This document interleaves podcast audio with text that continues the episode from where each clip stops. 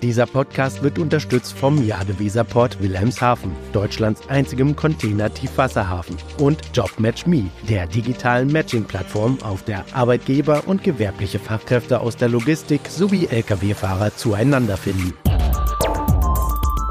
DVZ, der Podcast. News und Hintergründe der Woche. Nicht nur die Bauern, auch die Transportbranche demonstrierte diese Woche in Berlin.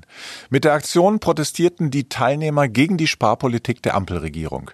Was die Vorunternehmer bewegt und wie die politischen Akteure darauf eingegangen sind, darüber reden wir gleich. Außerdem reden wir über die überraschende Allianz von Maersk und Hapag-Lloyd, die jetzt spürbaren Folgen des Houthi-Terrors im Roten Meer und die neuesten Entwicklungen in Sachen alternative Antriebe. Mein Name ist Robert Kümmerlen. Und ich bin Sven Benür. Herzlich willkommen zu einer neuen Ausgabe von DVZ die Woche, dem Nachrichtenrückblick der DVZ. Tja, Robert, was werden die Lkw-Demos dieser Woche wohl bewegt haben? War das denn wirklich eine gute Idee, sich dem Protestzug der Landwirte anzuschließen? Also, ganz ehrlich, ich bin da nicht so überzeugt von. Denn klar, auf dieser Kundgebung, da haben natürlich einige tausend Menschen zugehört, als BGL-Chef Dirk Engelhardt die Belange und Forderungen der Fuhrunternehmer auf der Bühne vertreten hat. Aber man hatte irgendwie auch den Eindruck, dass die Worte an denen, die diese Misere politisch zu verantworten haben, einfach abgeprallt sind. Ne? Finanzminister Christian Lindner zum Beispiel, der hat äh, das Thema komplett ausgespart und sich stattdessen auf die Anliegen der Bauern konzentriert. Und naja, vielleicht ist ihm das auch einfach leichter gefallen, als über die Bedeutung der Transportindustrie für das Land zu sprechen. Die Fuhrunternehmer auf jeden Fall durften von dem FDP-Mann enttäuscht sein. Möglicherweise hat er auch einfach keine Botschaft für das Gewerbe gehabt oder die Botschaft von BGL und Co. ist nicht bei ihm angekommen. Immerhin war das Medienecho auf die Ankündigung der Demo ja auch eher bescheiden, ja. Jeweils drei Absätze im Münchner Merkur und der Berliner Zeitung, mhm. drei Hinweise bei Radio Berlin Brandenburg und das alles dann eher so in die Richtung, äh, dass die Leser oder äh, Hörerinnen mit Verkehrsbehinderungen rechnen müssen, ja. Ähm, und auch hinsichtlich der Zahl der teilnehmenden Lkw kann man sagen, dass da ja nur ein kleiner Teil der Branche wirklich auf der Straße war. Ja, naja, es waren ein paar tausend Fahrzeuge. Also gemessen am Gesamtbestand ist das wirklich eher verschwindend gering. Naja, innerhalb der Branche und auch in den sozialen Medien war natürlich ein bisschen mehr dazu zu lesen. Nicht zu vergessen natürlich auch in den Branchenmedien. Aber du hast recht. Also verglichen mit dem, was zu der Bauerndemo geschrieben und gesagt wurde, ist das wirklich ziemlich überschaubar gewesen. Außerdem weiß ich auch nicht, du hast es ja vorhin auch schon gesagt, ob es so klug ist, sich an die Proteste ranzuhängen, bei denen teils ja auch radikale und populistische Äußerungen zu hören sind. Ähm, schließlich geht es der Transportbranche doch um für sie wichtige Themen wie die zusätzliche Belastung durch die Verdopplung der Lkw-Maut und den CO2-Preis ohne Ausgleich. Mhm. Das kann alles nicht so einfach an die Verlader weitergegeben werden. Zumindest was die Leerkilometer anbelangt, bleiben die meisten Fuhrunternehmen höchstwahrscheinlich auf den Kosten Kosten sitzen. Es sei denn, sie bieten eine spezielle Transportleistung an, die nicht so einfach an einen günstigeren Wettbewerber wo auch immer er herkommen mag, nicht, vergeben werden kann. Aber sonst, wir hatten ja schon mal drüber gesprochen, diese zusätzlichen Belastungen sind zu einem mehr als ungünstigen Zeitpunkt tatsächlich gekommen. Richtig. Die Wirtschaft lahmt und die ersten Experten vermuten, dass sich darin auch in diesem Jahr und vor allem unter der Ampelregierung nichts ändern wird. Und das wiederum bedeutet, dass die Transportpreise auch 2024 ziemlich unter Druck stehen werden. Tja, und es gibt noch nicht einmal die Möglichkeit, sich ein bisschen Luft über den Einsatz von E-Lkw zu verschaffen. Das liegt nämlich nicht nur an der fehlenden Ladesäuleninfrastruktur und dem geringen Angebot an Fahrzeugen, sondern auch daran, dass die wirklich substanzielle Förderung für die Anschaffung dieser lokal emissionsfreien Lastwagen in der vergangenen Woche einfach kassiert wurde. Damit ist nämlich der Umstieg auf die E-Technik schlicht und einfach, zumindest zurzeit, nicht bezahlbar. Abgesehen davon sind E-Lkw auch nur noch für eine begrenzte Zeit, nämlich bis Ende 2025, mautbefreit. Und da passt einfach einiges nicht zusammen. Michael Lege, der Präsident des baden-württembergischen Speditionsverbandes VSL, sagte, die Politik reagiere nicht auf die Bedürfnisse des Transportsektors, sondern gehe einfach darüber weg. Und dass die zusätzlichen Mauteinnahmen, da kommt ja einiges zusammen, in die Schiene fließen, macht ihn besonders sauer. Seiner Meinung nach wäre das Geld wesentlich besser angelegt, wenn es für die Förderung klimaschonender Lkw genutzt würde. So, und übrigens war unsere Kollegin Susanne Landwehr bei der Kundgebung in Berlin vor Ort und sie hat dort mit Mario Wolter, dem Chief Operating Officer von Seifert Logistics, gesprochen. Und ja, lass uns da mal reinhören. Herr Wolter, warum sind Sie heute nach Berlin gekommen? Wir sind der Meinung, wir müssen jetzt auch etwas unternehmen, um uns Gehör zu verschaffen, weil wir so nicht weiter ausgequetscht werden können. Was sind Ihre größten Probleme? Unsere größten Probleme sind die zu kurz angekündigte Maut äh, und alle damit verbundenen Themen, die wir haben. Wir bekommen nicht 100 Prozent aller Mautkilometer bezahlt. Wir haben Leerkilometer, wir haben zusätzliche Belastungen, äh, unter anderem durch Zahlungsziele. Wir bekommen das Geld unserer Kunden wesentlich später, äh, als wir die Maut bezahlen. Wir müssen zwischenfinanzieren. Dies sind Sorgen, die bezahlt uns kein Kunde. Was ist Ihre Hauptforderung an die Politik?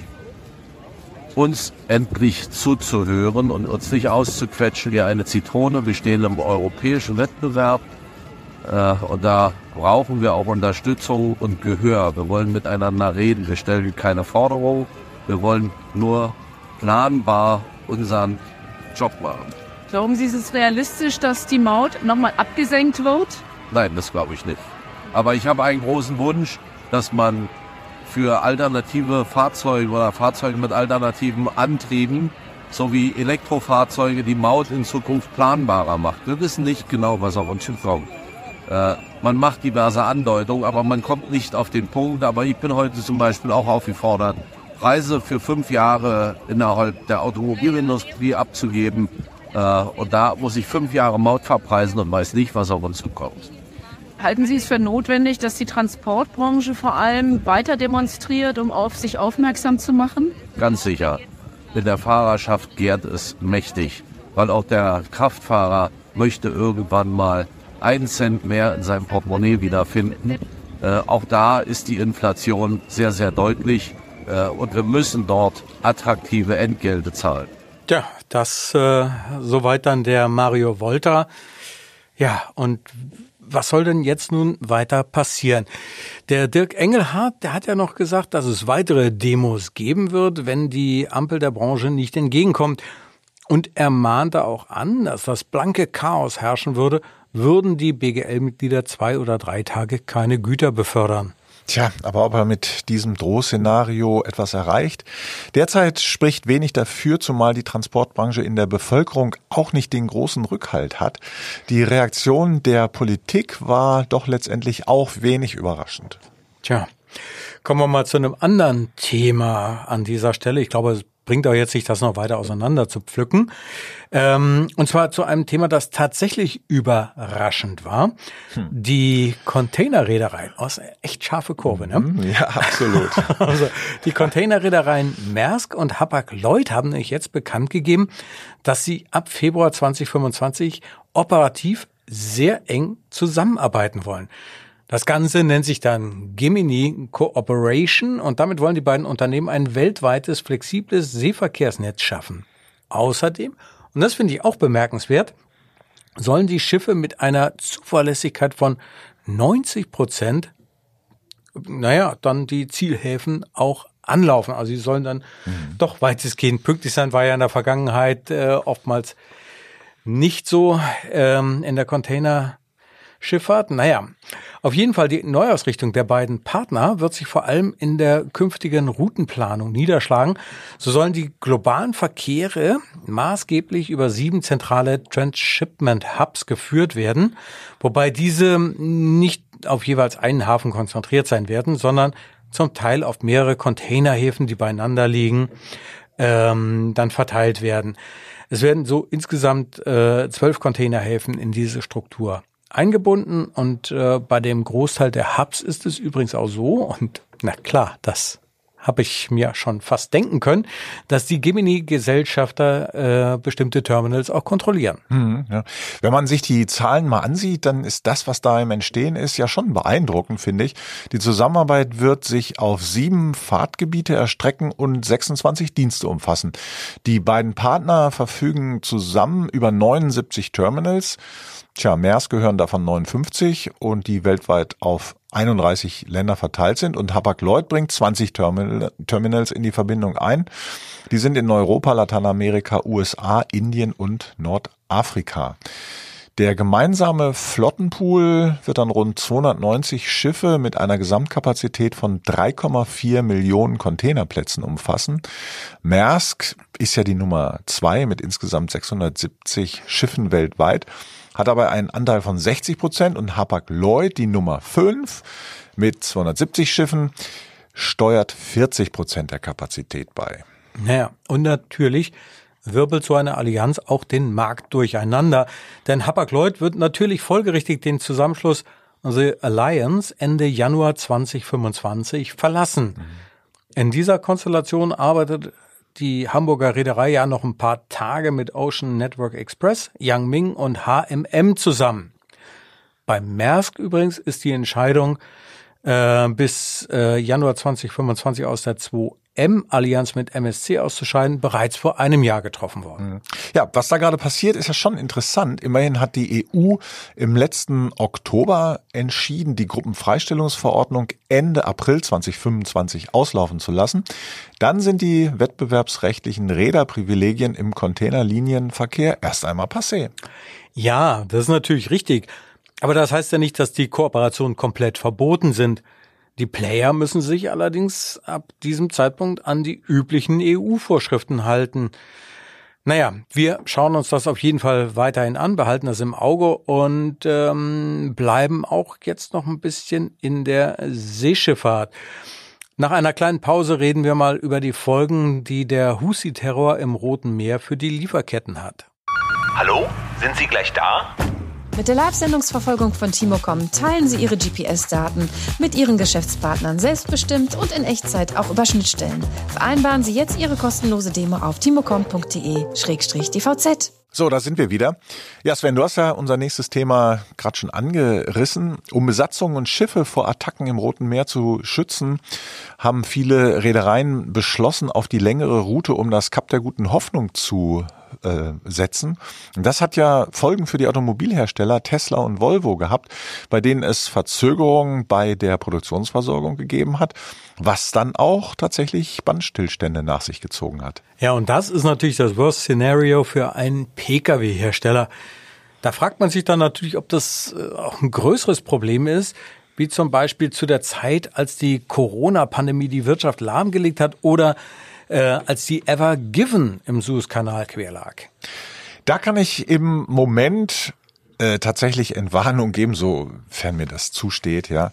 Also man muss natürlich schon aufpassen und äh, Unternehmen sind gut ähm, beraten, äh, die Situation natürlich im Auge zu behalten, mhm, Risikomanagementsystem ja. und so weiter. Aber mh, hm, tatsächlich, ähm, Claudius Semmern, mein Kollege und ich, wir haben uns mal umgehört in der Transportbranche bei den Verladern und tatsächlich ist die Lage relativ gesehen entspannt derzeit noch. Ähm, zwar sehen Experten wie Professor Klaus-Jürgen Schmidt vom Institut für Produktions- und Logistikseme in Saarbrücken durchaus die Gefahr, dass die Krise im Roten Meer Auswirkungen auf die Lieferketten der deutschen Industrie haben könnte. Äh, zugleich betont er aber auch, dass die Unternehmen aus früheren Ereignissen tatsächlich schon gelernt haben und ihre Lieferketten jetzt robuster aufgestellt haben. Also das, das heißt, es läuft jetzt, nachdem der erste äh, ja, lass mal sagen, Schluck auf vom Dezember überwunden ist, alles wieder einwandfrei? Scheint so zumindest produktionstechnisch zu sein. Es dauert halt ein bisschen länger und in manchen Industriesegmenten ist es dann halt auch so, dass es einfach, ja, vielleicht ein paar Wochen dauert, bis man Auswirkungen sieht. Schmidt sagt auch, dass die nun anfallenden höheren Seefrachtraten sich auf die Kostenstrukturen der Pkw-Hersteller in jedem Fall niederschlagen mhm. werden. Gut, da rufen die Reedereien eben mittlerweile kräftige Aufschläge auf. Das können 2000 bis 3000 US-Dollar pro TEU sein oder auch mehr, je nachdem, wie lang dann halt die Krise anhält. Aber ja, die Produktionen laufen bislang weiter. Ja, und ich finde, das ist mal eine gute Nachricht.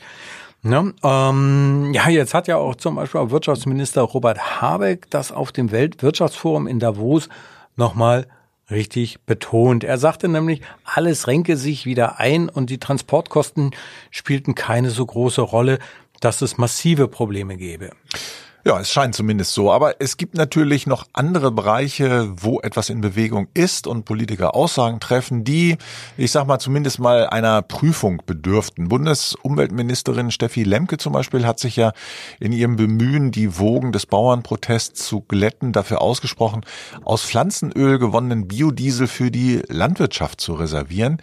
Damit könne sie auch in ihrer Funktion als Umweltministerin leben, sagte die Grünen Politikerin. Ja, und dann stößt sie natürlich die Transportbranche kräftig vor den Kopf, Tja. denn die würde ja auch gern auf die biogenen Kraftstoffe wie HVO 100 oder Bio-LNG umsteigen.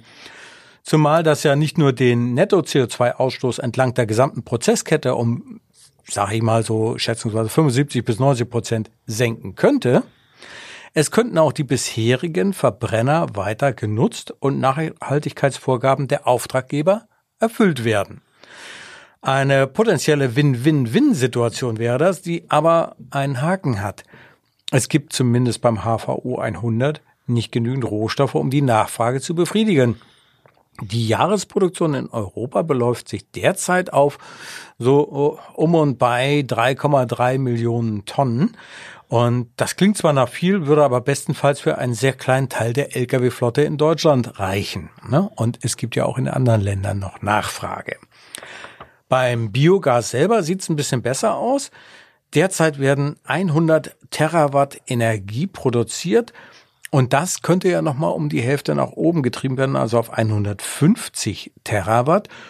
Und ähm, wenn man das jetzt nochmal umrechnet in Rohöl-Äquivalente, dann könnten dann damit etwa 13 Millionen Tonnen Rohöl kompensiert werden. Aber das meiste Gas wird natürlich für die Versorgung von Heizungen eingesetzt. Also doch auf E-Lkw und Co. umsteigen? Die werden immerhin lokal emissionsfrei, wobei man muss halt immer den gesamten Lebenszyklus betrachten und dann sind die Saubermänner, die vermeintlichen, ja vielleicht auch gar nicht mehr ganz so sauber Tja. unterwegs. Hm. Das wird wohl so sein, ja. Aber es gibt ein paar neue Entwicklungen. Zum einen stehen die Feststoffzellenbatterien vor dem Durchbruch. Zum anderen gibt es mittlerweile Natrium-Ionen-Batterien, die ohne Lithium auskommen und deutlich länger halten. Das könnte zumindest in Bezug auf den Total Cost of Ownership den E-Lkw nochmal richtig ähm, Drive verpassen. Die Produktionskosten an sich könnten sinken, ja, und mhm. gleichzeitig können die Fahrzeuge erheblich länger im Fuhrpark gehalten werden, weil die in der Reparatur kostenintensiven Teile wie Motor und Batterie sehr viel standfester werden könnten als ein Dieselmotor, ja. Ja, aber dann bleibt immer noch die Frage nach der Energieversorgung. Damit sich nämlich die Anschaffung eines E-Lkw ohne Förderung lohnt, muss der Preis für die Kilowattstunde Strom erheblich fallen. Da gibt's ja Experten, die rechnen mittlerweile damit, dass äh, ja so die magische Grenze bei 10 Cent pro Kilowattstunde dann liegen müsste, damit das geht. Ähm, naja, aber das ist ja ein bisschen illusorisch zurzeit. Mhm. Das Ganze betrifft natürlich den Strompreis auf dem freien Markt, also an äh, öffentlichen Ladesäulen. Interessant finde ich dagegen einen Ansatz, der jetzt im Rahmen des Forschungsprojektes Spirit E untersucht wird. Dabei geht es nämlich darum, wie die privatwirtschaftlich betriebene Ladeinfrastruktur an Logistikstandorten auch externen Speditionen und Fuhrunternehmen verlässlich über so ein digitales Re äh, Reservierungssystem zur Verfügung gestellt werden kann. Und natürlich wird dabei zu einem guten Teil der Strom verwendet, der in den jeweiligen Standorten erzeugt wird, beispielsweise durch Photovoltaik oder mit neuartigen Windkraftanlagen. Der interessante Punkt dabei ist, dass sich die Anschaffung der Ladesäuleninfrastruktur für die Betreiber der Standorte durchaus lohnen kann, wenn die Auslastung hoch ist und ein entsprechendes Geschäftsmodell dahinter steht. In den kommenden drei Jahren wird sich zeigen, wie praktikabel diese Idee ist. Die beiden Reallabore, die gehen auf jeden Fall jetzt schon mal in Betrieb. Ja, ja. Schön ausgeführt, Sven. Man sieht, äh, man muss das echt alles immer ziemlich differenziert betrachten, wie man so schön sagt. Nun gut, wie man es dreht und wendet, jede Möglichkeit, den Straßengüterverkehr zu dekarbonisieren, ist natürlich willkommen. Ja, ja. natürlich. Gut, da möchte ich nochmal auf den Anfang kurz zurückkommen. Da sprachen wir über die Proteste und auch morgen gibt's eine Demo. Also wir nehmen den Podcast ja am Donnerstag auf. Wenn er ausgestrahlt wird, ist Freitag. Und Freitag ist in Hamburg die Demonstration angesagt. Mhm. Hamburg steht auf. Es ist eine Demonstration, die unter dem Motto steht, gegen Rechtsextremismus und neonazistische Netzwerke. Jo, sehr gut. Das sind auch wichtige Zeichen, die da gesetzt werden in diesen Zeiten, wie ich finde. Und damit, liebe Zuhörerinnen und Zuhörer, sind wir dann am Ende des heutigen Wochenrückblicks angelangt. Wir bedanken uns wie immer ganz herzlich für Ihr Interesse. Sie können diesen Podcast auf jeder gängigen Podcast-Plattform abonnieren. Auch können Sie uns Fragen, Anregungen oder Kommentare gern schicken an die E-Mail-Adresse redaktion.dvz.de. Wir wünschen Ihnen ähm, ein schönes Wochenende und hören Sie dann gern nächste Woche Freitag wieder rein in unseren wöchentlichen Nachrichten-Podcast. Es sagen Tschüss, Robert Kümmerlen und Sven Benür. Dieser Podcast wurde unterstützt vom Jade Weserport Wilhelmshaven, Deutschlands einzigem Container-Tiefwasserhafen und JobMatchMe, der digitalen Matching-Plattform, auf der Arbeitgeber und gewerbliche Fachkräfte aus der Logistik sowie Lkw-Fahrer zueinander finden.